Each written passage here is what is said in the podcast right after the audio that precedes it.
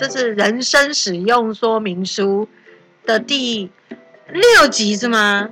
对，我们六第第六集了。嗯，声音频道者哈，可以坚持到六集的人好像不太多，你像创业哈。对，露露老师来先跟大家问个好。Hello，大家好，我是露露。嗨，大家好，我是娜娜老师。那我们今天第六集呢，其实哈就很像创业。我们最近也常常在 podcast podcast 哦，这可能美音跟英音的那个发音不太一样，正常应该会讲叫 podcast 或是 podcast。好，大家如果看到 podcast，如果你看到那个呃更新急速没有那么快，表示他可能弃台了，这很像跟创业有关。陆老师，你觉得我们这个台现在收发感觉可以做到一年吗？搞不好他们只是在忙而已吧，先不要这么悲观。好，希望大家可以再上来收听。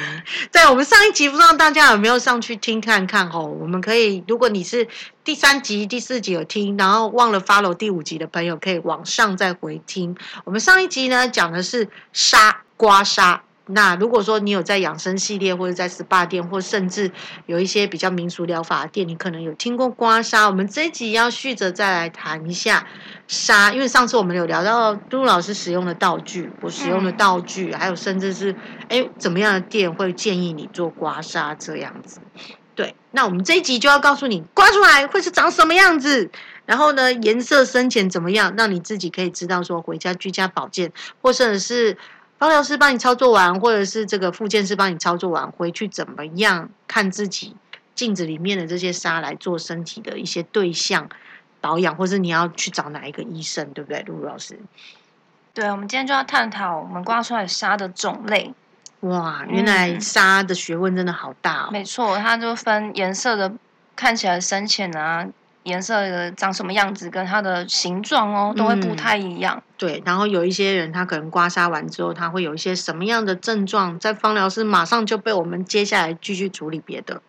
譬如说刮完之后会有怎么样的身体情况哦，大家可能体验都不太一样。你可以在下方留言区跟我们聊聊你的经验哦。哎，接着我们也要告诉大家，我们的脸书 Facebook 也即将要上架。对，所以呢，大家可以继续 follow 频道，或者上来在脸书的专业后台来跟我们聊聊。甚至你是我们同业大前辈，我们也非常欢迎你上来跟我们开放式留言哦。OK，那我们今天就先来聊一聊，就是如果说我们使用了正确的器具，也是照正确的刮痧方式。痧刮出来会是怎么样子？而且有没有办法可以看出来，你走走进芳疗室的时候，沙就长什么样子？哎，陆老师有没有想要跟我们分享一些案例，有些个案的客人？嗯，我们先从最常见的沙的颜色开始说起好了。好，颜色像现在是不是夏天？对，最多人，如果我们现在可以营业的话，嗯、最多人就是中暑。对，中暑患者对中暑的沙的颜色基本上就是鲜红色的哦，是鲜红色的、啊嗯。为什么沙是鲜红色的呢？鲜红色又代表什么意思呢？它其实是最正常的沙相哦，所以一般人刮出来不会是像我们在可能一些图鉴上看到颜色是紫色啊，那是比较鹅漆那种感觉，对，它是有特殊状况的哦。所以痧相是偏红，嗯、那这些痧相偏红的人，可能他。会是出很大面积吗？还是说，哎，这涓涓细流一小点某些部位？如果是中暑的客人，标准上这些个案会有什么样的沙像？它的鲜红色的沙基本上是比较均匀分布的，但前提是你是、嗯、呃正常的力道去刮它的，不是你很大力的让微血管破裂的。这个血出血状况均匀的那个样子，嗯，那是不是都会刮在什么部位？陆老师也可以跟我们介绍一下。如果是中暑的人，现在我们就是三级警戒，好像延长到七月二十六嘛。嗯、那有些家里面你有杀刮痧器具的朋友，那我们可以听一下陆老师待会分享，你可以刮哪些部位？好，基本上中暑的刮痧就是肩颈。跟你的上背这个部分，你把你的暑气淤积的地方刮出来，嗯、基本上就可以缓解，而且呃，它的方向也很重要的。哦，方向是对，要由上往下。哦，上往下。对，由内到外的方式把、哦、内到外，对气把它刮出来、哦。所以大家可以记得口诀，就是上到下，内到外。那脊椎可不可以刮呢？因为其实其实说实在，大家在家里面可能操作就会觉得脊椎是比较。感觉好像需要被避免，或者是没有那么纯熟，好像不应该在骨头上嗯，刮。那陆老师以您的经验，你会不会在脊椎上再加强刮痧这个部分？其实脊椎更要刮耶，哎，这个论点，对，那它是我们的中脉的分布的地方。哦，对，所以其实，在脊椎上比较多小关节嘛，好脊椎关节，对，关节是容易嗯出现、呃黑点沙的这嗯种沙像的部位。对，所以如果刚刚我们讲到，就是说中医的观点来讲，或是以这个刮痧学来讲，就是中暑的个案，其实应该是脊椎把这个热气散出来以外，那也得要找一下大面积这里有没有淤血或是不舒服的地方。对，可以顺便带到脊椎，然后如果更完整的话，其实可以带到前胸的部位哎位。，对对对其实嗯前胸还蛮重要。我们等一下就会提到什么痧，其实会跟我们的脏器的反射区是有相关联的。哦对，因为我们常常听到五脏六腑，五脏六腑。嗯刚刚陆老师讲到一个脏器，哎，原来你的沙长什么样子，你肚子里面就是什么样子，哎。没错，哦，所以呢，其实真的可以从这个方面嗯。判断出来。所以，我们刚刚讲的，除了中暑，你会想第一时间去找刮痧的师傅，或者是刮痧芳疗师，或者是身体工作者帮你处理杀气、帮你排热以外，其实我常常听到，就是像娜娜老师的状况，就是因为我是泌乳师，也常常去帮妈妈们处理一些他们产后的问题，所以有很多妈妈其实是有妈妈手诶、我不知道就是在听众里面，你是不是常常也用手部工作的？呃，家庭主妇，或者是你是刚刚新手妈妈，常常在学挤奶，有很多就是手部的动作需要做的非常的仔细，或者重复一直在使用的妈妈，就常常会发生这个食指跟大拇指就是常常都没有力。对，所以有时候我们做这种轻微的平板式刮痧，把这个淤沙带出来之后，哎，反而隔天恢复弹性啊，痧也退了，因为嗯这种痧不太在关节处也不太能刮太大力，对不对？陆老师，你有没有处理过客人的手的问题？手问题也蛮多的，那手其实蛮不好处理的。对，其实手真的不好对处理。好，因那通常你会怎么？循环比较差，嗯而且呃，我们可能下一集会再提到，就是其实刮完之后怎么照顾我们的沙。嗯，那因为四肢我们回去还是会继续搬东西啊，对做些小事情啊，用还是继续要挤、啊，你还是要站着坐着、啊，抱宝宝啊，对你还是肌肉在持续用力，所以嗯你还是。呃，退沙的状况会比较相对我们的身体的中央来讲，会比较容易会有呃沉沙的状况，哦，沉沙又是什么意思呢？哪个沉哪个沙呢？沙是就是沉下去，像我们落到海里面沉石哦，沉大海，沉进去的意思啦。所以刮痧其实要一点微微力道，然后再下沉的力道。沙其实是它不好的东西嘛，我们上次有提到，那它是应该要嗯被退掉、被代谢掉。可是你没有彻底代谢掉它的时候，你又可能在用力，然后你让它排不出去，它就是又沉回去你的骨缝之间。哦，对，因为我们上次有跟大家提到，我们处理的是在筋膜的位置，嗯，所以皮肤下面的筋膜，再到这个肌肉群，再到骨骼的里对头，然后这是整个呃，我们讲人体的横剖面。嗯，那我们上次有讲说那个刮骨嘛，关于的所以如果太沉，就会又沉到骨头的里面，是不是这个寒气啊或者病气就容易贴得更实，很难带出来？深，没错，嗯，就需要找厉害的师傅或是复健师，再去加上一些中医草药或者是这个西医的方式去做代谢哦。所以我们刚刚有提到，就是刮痧，就是把身体不好的东西带出去。所以我觉得陆老师有没有常常看到一些中暑啦、妈妈手啦这种的？还有没有其他的一些呃个案，或是我们讲的客人会觉得说？哎呦，我好不舒服哦，请你帮我用刮痧，主动要求的还有哪一些不大一样的部分客人？大部分客人就是可能是久坐的上班族啊，或者是一些公务人员，他长期的久坐使用电脑，他的上哦肩的压力其实就比较大。那我们刚刚提到沙的颜色是不是也是代表不同种类嘛？嗯那通常这种是淤积太久的人，他们的他们的沙的颜色可能就会比较偏暗红色，哦，这时候就会是出现暗色，这种颜色就是血瘀的沙象。哦，中医学里面讲的血瘀啊，对，就是你的经络有堵塞的状况，嗯那这个通常都是你会酸痛，对。或者是你酸麻肿胀的状况。哦，所以平常日常，如果我是八小时坐在那里的上班族，或是炒股族，最近大家可能都在家里嘛，可能就是追剧组这些的，他可能就是嗯。久坐，然后呢就不自觉看到剧情啊，或者是这个股市上上下下就有耸肩的，对，所以这种比较不舒服的情况，或者是他常常用这个食指啊，在点击电脑，然后用这个滑鼠非常嗯。频繁的客人，他可能刮出来的沙像，诶，又不是像刚刚中暑热热的红红的而已，对，它可能是比较偏深色一点。没错，嗯，如果以调色盘来讲，是调了一点黑色进来，对，那黑就是淤嘛，对不对？其实如果以哎，沙黑色，又不太一样哦。哎，真的啊对，，青色跟黑色又不太一样。我们刚刚提到是比较外在的呃状况导致我们这个对沙的形成嘛，对，那你有可能是内伤啊，哦，内伤就是你可能自己本身的，有些人有没有体质就是很寒，他嗯天生就是四肢容易冰冷，哦，对对对。会畏寒的那一种，尤其在冬天，我们帮一些个案处理的时候，手本来放床旁边，然后一抬上来要帮他按手哇，怎么末梢全部都是青紫色的？对它的沙就是哦青色的。哦，那种黑一种黑色，就是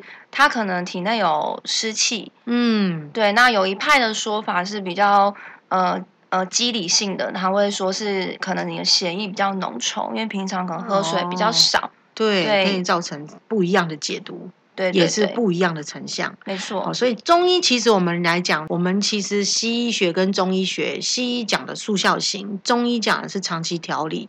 那中医学呢，当然大家可以去中医诊所去询问，呃，就是医生更专业的意见以外，那我们这边呢，就是先提供给大家普罗大众，而且我们我跟陆老师常见到一些个案的分析，来跟大家做统计上面的报告跟分享。哦对对对对，所以呢，我们刚刚聊到了这些，除了久坐啦、关节啦、哈妈妈手啦，这些状况哈，我们其实还会碰到一些是你常常在户外运动，你又常常在运动的一些运动员。好，譬如说我们店的附近其实有那个一家很大的健身中心，嗯这家健身中心里面有很多的教练，每天都在一对一上课，八小时运动下来的教练，他其实没办法立即放松。陆老师，你们这样的经验，你有服务像这样的客人过吗？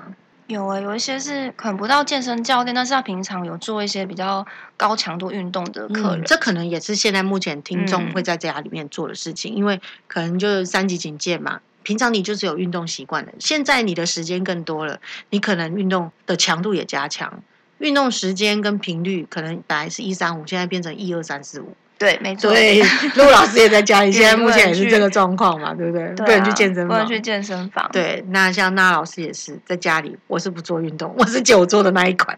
所以待会呢，我们来问一下陆老师，如果他的运动强度增强，是不是也适用于刮痧？其实就科学角度来讲，刮痧对于运动训练的表现是有增加的。嗯，对，那我看一些文献啊或者资料，确实有帮人家做调理的那种、哦那种师傅，是不是会跟着奥运选手会一起出对，随队的那种复对对，其实刮痧是被健康管理师，对他们是在他们是随队去帮助运动员随时去做肌肉放松，否则他隔天可能去比赛就受伤。，哎对，七月二十四号，我们的国家队最近这两天也是出发去冬奥的现场，所以随队里面可能都有这些医护人员。那现在中医理学也让国外就是看见了，所以基本上都会配一个复健师到两个复健师，甚至他也会用刮痧啦、拔罐啦嗯这些方法，先去帮帮他们做缓解一急速下调理。那上一集呢是。那个陆老师帮那老师先刮了我的腿部，我们在集数里面有分享给大家说，哎，我的刮痧之后我的腿的感觉。那我的感觉是今天，哎，露露老师带着也是有刮痧过后的皮肤来，要不要跟大家来分享一下？哦，对啊，我身体蛮容易会淤积那个湿气的，然后都是分布在呃，一般人都会说脖子侧边是颈动脉不要处理，可是其实这边有个很重要的。呃，肩颈酸痛的原点的一条小肌肉叫做胸锁乳突肌，嗯哦，对，它是会连到我们的锁骨，对对那常常这个大家肩颈酸痛的原点其实，是锁其实是骨的位置，锁骨的位置，跟那个靠近颈动脉的嗯。地方，呃，它是如果你要解决肩颈酸痛，一定要处理到这里，嗯。只是说你的手法跟力道就要相当控制。嗯，因为嗯。其实这个位置就是我们常常，如果说你在家里有看一些像 YouTube 的影片啊，或者是说看到有一些老师都会告诉你说：“哎呀，这个颈部下的三角位置其实是最危险的，都有颈动脉，千万不要让别人动。这个观念是正确的。其实我们再一次要跟 Podcast 所有听众讲，这个位置真的是正确的，因为如果真的是处理不好的话，很多方疗室就会出现到人身事故。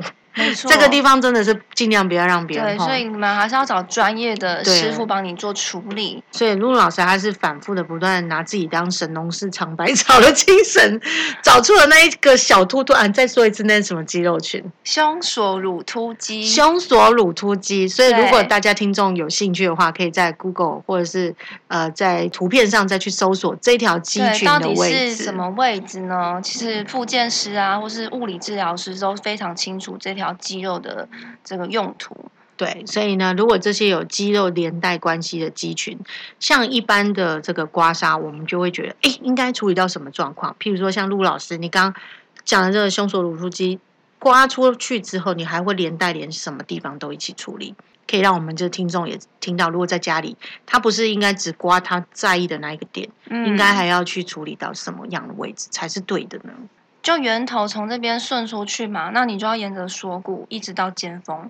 哦，所以就是由上而下，由内而外，这个概念是不变的。没错，然后到了我们手的这个关节处，它是三百六十度的，所以其实它的前后左右四个点都要一起做处理，才是比较完整的。就是我们的手跟身体连接的这个地方，然后它是可以三百六十度转动的。那包括我们上半身是手部这个关节，它是外露的，但是下半身有一个同样的地方，就是我们的髋关节。嗯，髋。关节的地方，它是包在肌肉的里面。可是也很多女生会来跟那个娜老师讲说：“老师，我这个腰好酸呢，你可不可以帮我刮刮痧、拔拔罐？”好，就是也一样，在这个转弯处的地方，或者睡觉，有些人会常常压迫这个地方，是不是也容易造成酸痛？没错，还有久坐啊。或是对睡姿也是一个问题，所以久坐的人常常是在处理腰部这一块的问题，跟大腿连接处这一块肌群。其实久站的人也是会哦，久站也是这个，因为髋关节就是一个支撑我们上半身跟下半身的一个中继点嘛。嗯，所以不管你是久站、久坐，它还是支撑的那个呃施力点最大的地方。嗯，所以上下半身可能大家最常刮的地方，我们刚刚都有提到，就肩颈，还有包括到你的髋关节啊。最近大家很风靡瘦身，对不对？不知道大家是不是在家里面有做运动，有看看某某老师教你用刮痧碟处理下半身水肿。那上一集我我也做过体验的。啊，卢老师，其实如果我们在家里面，如果是要做下半身的刮水肿，应该刮到什么样的程度？然后呢？出来的成像应该是什么样子？沙应该会长什么样子才是比较安全的做法？其实我觉得要跟跟大家呃给一个很重要的观念，就是那个沙不是被刮出来的哦，不是被刮出来，对，它是本来就淤积在你身体里面不好的东西，可能就是你自己的呃湿气啊，或者你自己的代谢废物啊排不出去的东西。嗯，它是透过刮的这个方呃这个方式让它的。呃，坐力呃那个渗透压改变，让它浮出来。对，上一集我们讲到渗透压这个东西。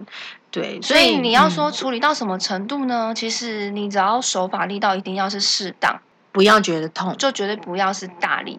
那你说痛是一定会痛啊，如果不痛就是会痛。哦，但是痛感是正确的。对，只是说你的痛感是如果一到十分，你是要落在几分？如果你是大概七八分。你如果淤塞的话，七八分是正常的。嗯，可是你去给人家呃做按摩还是刮痧的时候，那个人说不行，你就是这样才会好，然后给你十分痛，叫你忍耐的，可能会有抓到整个床巾都被你抓起来，然后甚至人的旋转，然后出大汗。对，那其实它的它的反作用你可能没办法承受，那就不 OK。所以你一定要。在疼痛感是在七八分的状况下，以及适当的力道，甚至更以下都可以。对你可能是会慢慢的浮出来，而且你的脚可能呃水肿的状况，它不代表是说它里面可能会有呃尘沙啊什么的，它可能就是你自己的脂肪啊，或者废对水的对对哎你堆积。讲到这个脂肪跟废水堆积，我记得我曾经有一阵子很享受大腿的外侧，嗯，那我常常用刮痧盘或者用拍痧棒，然后现在大家可能就是有看到长辈在玩拍痧点状的拍痧棒。嗯嗯那这个拍痧棒呢，常常打完之后呢，就会有一点一点一点的成像在我的皮肤的表面，常常人家看说哦你在虐待你自己哦哦，对，所以这样这样子的黑点又有一点带这个呃紫青、紫青色的的。点状沙，是什么样的状况才会是其实第一个真的，你有可能把里面的沙拍打出来。嗯？第二个是你真的把自己打到淤青。所以唔好 这个唔好是修短了，大家对听众朋友不要太大力，告诉大家，就是你一定要适当。适当。对你如果拍打，你不要看没有杀，我就拼命地打它。但是一拍打它，其实你觉得它有微痛，其实你就是已经有去做按摩跟呃已经有拍到这个经络的地方，其实就可以了。啊、就是有微微刺激到就可以了。，对，其实其实如果刮痧，我是认为我自己，呃，那老师认为是持续而渐进这几个字其实蛮重要的。如果你嗯久久才刮一次，那可能效果就没有那么好，因为它是带动血液循环，没错所以。持续而渐进。而且你要想哦，你是让这个身体劳累了多久？哦，对对对你这个姿势维持了一天，呃，八个小时这么久，你怎么可能一次的刮痧一次让它好？你就算一次嗯让它好，感觉就很伤身体。对，那可能就要十分力或十二分力。你皮肤可能真的会这样可能会身体受伤。其他的器官可能也会因为太过紧张而痉挛，对不对，对？没错。嗯，所以呢，在刚刚露露老师在我们在准备这集录音的时候，他有跟我分享到他一些很特殊的案例，耶，包括就是说他有处理过有一些是心理疾病或者说有生理心理状态的一些个案，嗯影响到他的呃沙像的成色哈。哦，对，我们要回来我们的主题。对我们刚刚提到沙的形状嘛，对，那我们刚好这个可以带到。刚刚有，啊，我们刚刚有提到那个就是运动运动员，对他的沙像其实比较偏块状的，块状的，而且会嗯通常是肌肉。哦肌群的。对，我们刚刚说黑点的可能是在那个关节处嘛，嗯，那肌肉通常会是块状或是片状的，一整个嗯浮出来。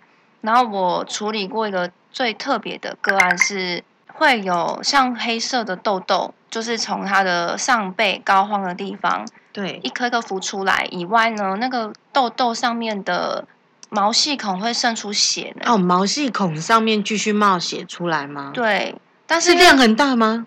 没有，就是很呃，很像你被针刺到，然后哦那种水血珠流出来的那哦，种，有点像我们今天测血糖机这对。样一次啊，它有血流出来的对，可是因为这个个案，因为我做了很多客人，是呃唯一只有三个人让我看到这个状况，然后我去找了很多文献资料，也都没有人去说这什么问题，但是我可以大概跟你同整这三个人大概是有什么共同点。对，请对。说。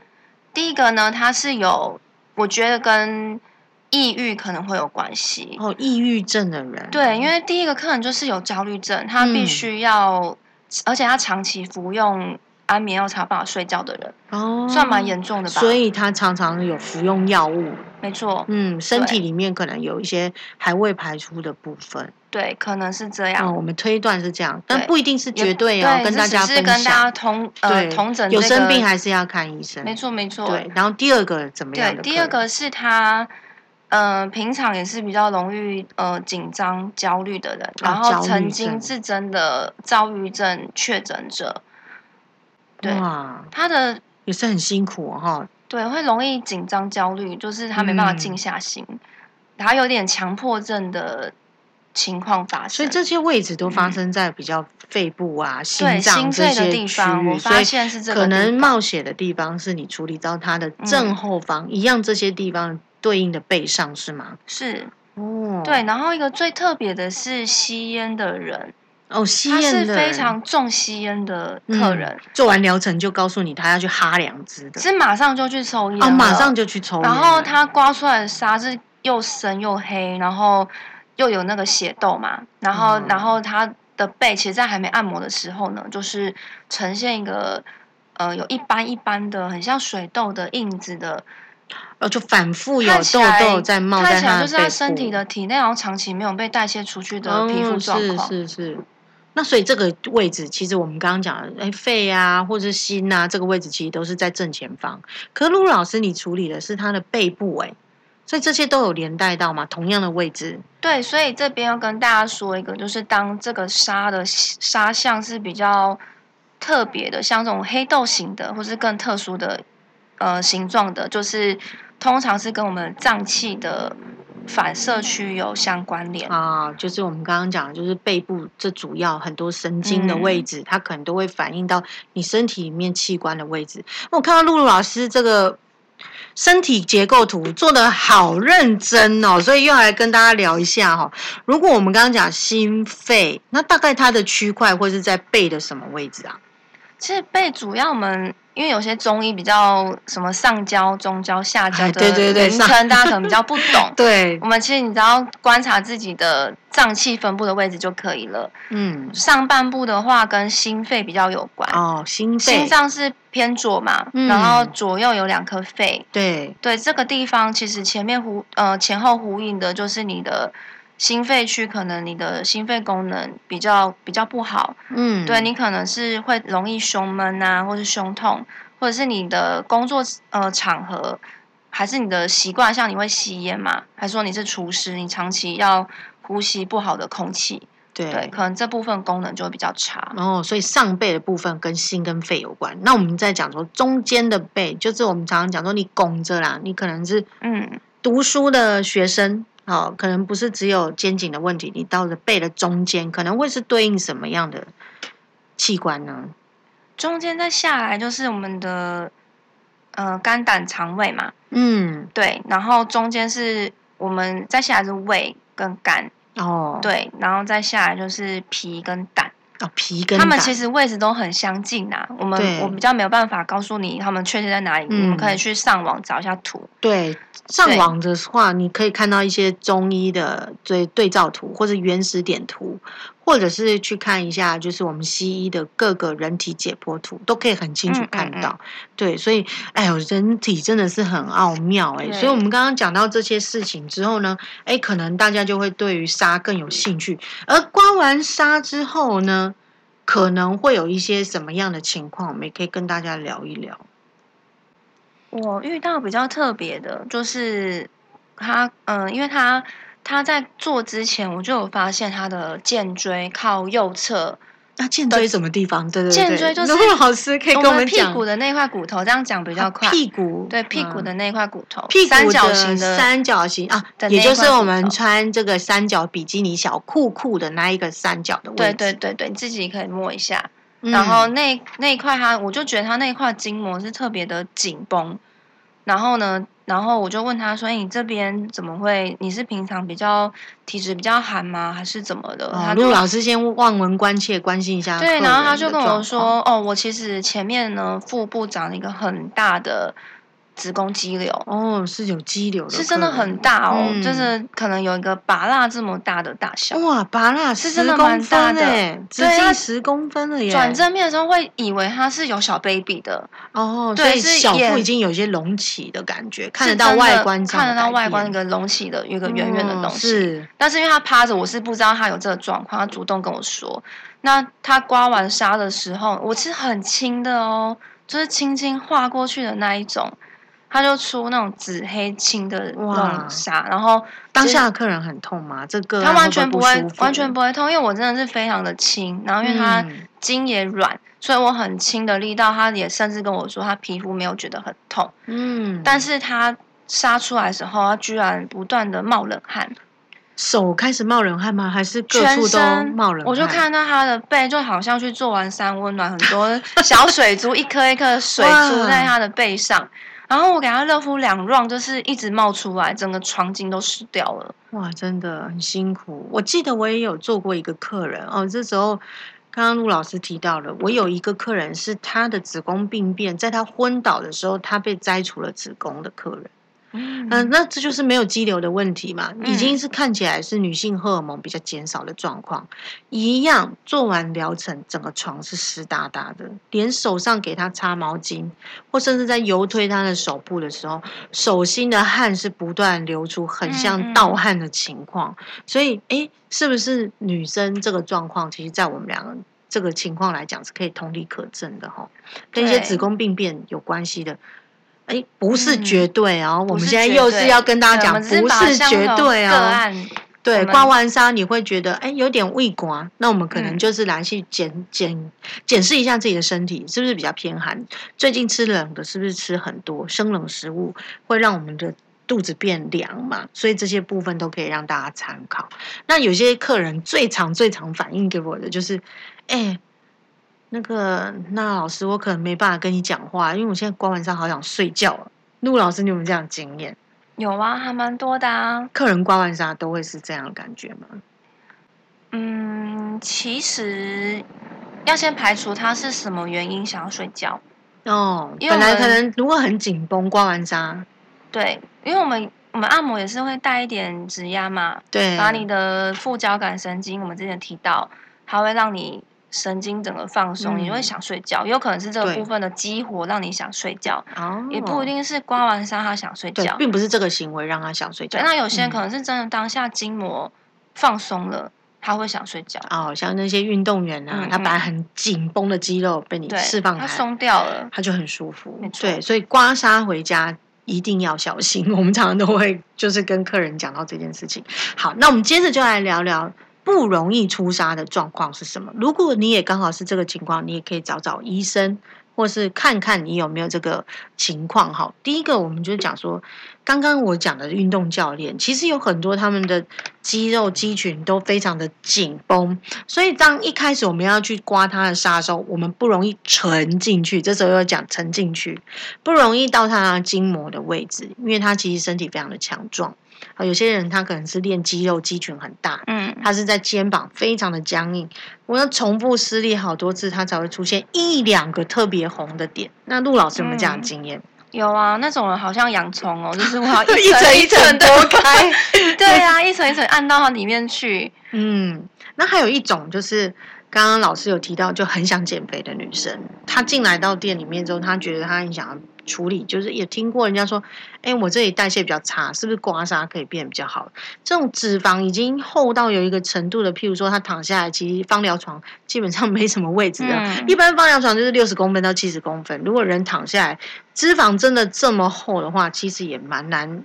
出痧的对不对？陆老师有没有处理过？女生很享受。有我我就处理过那个大概一百公斤的客人。哦，他个人感觉骨架是小的，但是人是一百公斤但其实他们按的不大力哦，因为那种人其实怕痛。对，没有不是怕痛，他们淤塞的很严重啊，不太能用用那么大。对，所以他们的感受力其实很敏感。你稍微按到他筋，他就会很怕痛。那你说的也没错，因为他的脂肪层比较厚嘛，有时候其实有我们的刮痧板。我们是举个比较夸张的例子，那它一百公斤，那它的脂肪层真的是会厚到我们刮痧板厚度也不到它的，嗯，经络的生成处啊。嗯，只能到刮表皮，慢慢把它代谢掉，慢慢把它代谢掉。对，所以包括有这种客人，还有另外一种就是，我觉得这个低血压跟气血比较虚弱的人，哦，有些妈妈一进来就会感觉她讲话气若游丝。某上面溃烂，然后感觉人的眼那个脸色比较暗沉。嗯嗯嗯。好，然后一躺下来，他跟我们说他很疲劳。然后呢，在处理到油压、指压都结束之后，就开始要帮他刮痧处理一些顾及的时候旧的一些伤痛，或者是说妈妈手啊这些问题，就发现他痧很不容易出现呢。陆老师有没有碰过这样的妈妈？其实不是我们刻意要大力。是因为他真的痧出不来，对，可他又很不舒服。有啊，这种人蛮多的。那其实气血就是一直打不上来。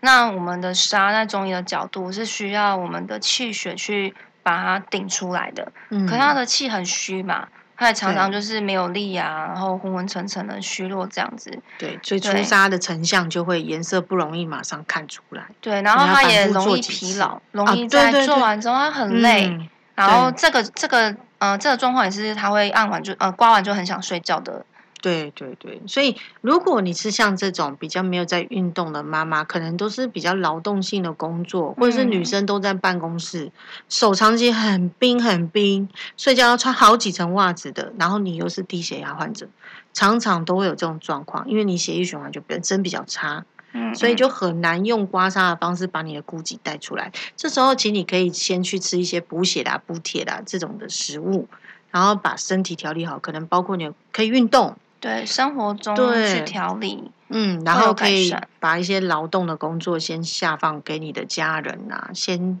把这个身体调整好，气血自然好了之后，刮痧就比较容易把这些气血里面不好的东西带出来。好，我们的看法是这样，所以如果你是身体不舒服的那个患者，当然第一个先看医生。那我要分享一个，最后呢，那老师要来分享一个最可怕的案例，因为我们在第一集的时候跟大家讲说，我们这个行业如果很适合你来转业的话，你会常常碰到什么？店家没选择的把这个客人很按照公公司的逻辑，把客人分配给你。嗯我当天碰到这个客人的情况是，哇，他的头皮实在是有够硬，就头枕骨的地方，就是我们讲今天要交互蹲跳，对不对？嗯青蛙跳，你把手交叉放在头的后面的那个位置叫枕骨。好，那个枕骨的位置跟所有的这个脖子肌群都会有联动，所以这个地方是非常的硬的一个客人。一进来到店里面之后，他说他头晕，非常非常不舒服，他觉得他自己需要刮痧。那我们很希望给他克制化的安排，可是当下当下呢，我们做的决定是没有办法，可以建议你先去看医生，因为第一个客人跟我讲说，他只要刮头，只要刮肩颈，嗯。而且是九十分钟的疗程，他只要刮这个地方，所以我当下的感觉就是，我印象到我的家人曾经有过这个高血压患者，他的头皮也真的整个都是硬的，然后很不容易感觉脑袋清醒，所以是他是什么状况呢？对，后来他真的就是很遗憾的，就是在呃超级市场买东西的时候往后倒，就被送到医院，就是急性脑栓塞。哦是脑栓塞对，哦脑脑栓塞，也就是血栓，嗯来不及做脑部开刀，就就一天之内就离开我们了。对，所以其实像这样子的血栓患者，我觉得其实大家可能第一件事情，先观察一下自己的头皮有没有非常的紧，紧到一个程度，让你觉得嗯偏头痛，一直没有办法处理。第一个先看医生，然后再来第二个再来找我们。呃，复健师，在第三个，如果你真的连同身体一起把肌肌群想要放松，再来找我们身体工作者，这样是比较安全的。好，那陆老师有没有想要再跟我们分享你碰过什么样的案例很可怕的？还是你要跟我们下一回再分享？我觉得我们我们有点好好料的，到下一集好。对对对，我们 下一集讲太多了，真的太 对搓痧和的那个呃，就是刮痧的呃学理啊或知识真的非常的丰富。对大家就是在国外可能最近还可以看到一些 paper，还是继续在发表这些相关的相关的这个学问哈。所以下一集我们会跟大家聊聊刮痧之后，如果你碰到不适当的状况，或者你身体很不舒服，你应该赶快怎么样自救，或是赶快怎么样进行保养。然后还有第七个就是。第第第二个就是哪些人不适合刮痧？哎，有人不适合刮痧哦。有啊，你刚刚说的那个血栓其实是禁忌症哎、对所谓禁忌症就是这种人完全不能刮痧。是，所以呢，我们在下一集会在呃，我们这一集分上中下，因为人家一辈子的学问被我们三集浓缩，所以我们很期待呢，再把下一集更详细的这个学理啊，在我们的这个操作上的实物再来跟大家分享。那很谢谢大家的收听哦，所以大家赶快回去看一下，你有没有这样子身体的状况，或者是诶你刮出来的痧，因为最近大家可能中暑的患者很多，所以大家呢可以看一下自己的痧相。来看一下你自己身体是不是需要哪个脏器被保养。所以很谢谢你今天的收听，那也希望呢，我们呃稍后再推出的这个粉丝专业频道，你也可以来订阅，然后呢，可以再跟我们在空中再继续相会。谢谢你哦。那陆老师有没有什么话要跟这听众们再分享一下？嗯，我们的那个三级警戒是不是又延后了？七月二十六号之后，对啊，我上次说哦，期待解封后可以跟大家见面，然后现在大家就是又延后了，那我们就是期待我们在这过程中可以持续给大家更好的、更完整的资讯，在家也可以做保养。对，记得追踪。好，谢谢大家，谢谢拜拜。